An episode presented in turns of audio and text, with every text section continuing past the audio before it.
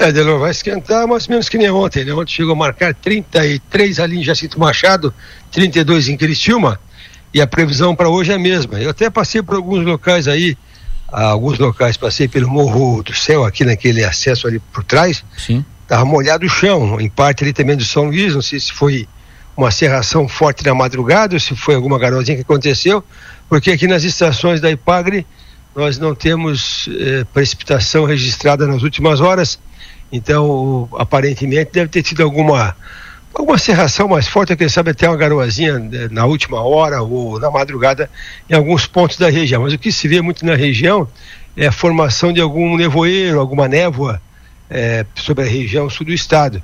Temperaturas nessa madrugada foram desagradáveis, né? Uma madrugada quente, com a temperatura mínima chegando nos 23, 24 graus a noite toda. Por volta da meia-noite era 25 graus, aí caiu para 24 graus por volta das duas horas da manhã.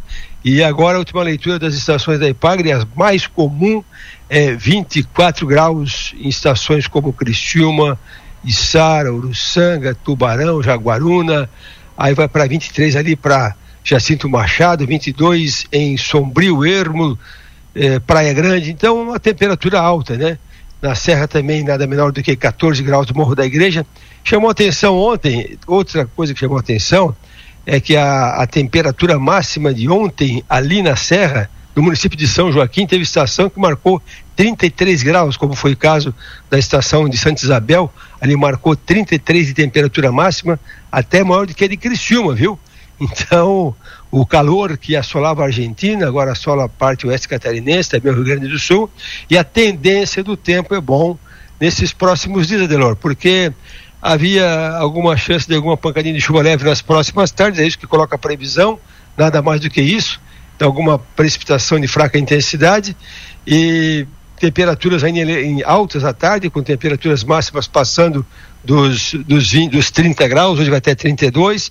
Amanhã, quarta-feira também, calor com até 33, na quarta, na quinta-feira também com 33, sexta-feira vai uns 36 e final de semana temperaturas que passam dos 36 graus, entre 37 e 38 no domingo. Então, e esse calor ele fica, viu, gente? Não tem assim uma frente fria é, derrubando a temperatura para os próximos dias, olhando aqui o mapa, o meteorograma, ele está colocando o vento nordeste um pouquinho mais constante no final de semana, refresca um pouquinho em função do vento nordeste, mas a temperatura é próxima dos 40 no final de semana, começo da semana que vem, e vai. Aí lá para quinta-feira da semana que vem, dia 15, que aparece alguma chuva assim um pouco mais volumosa pela região, algumas chuvas de verão, então, infelizmente, o pessoal vai ter que se contentar com calor constante nesses próximos dias.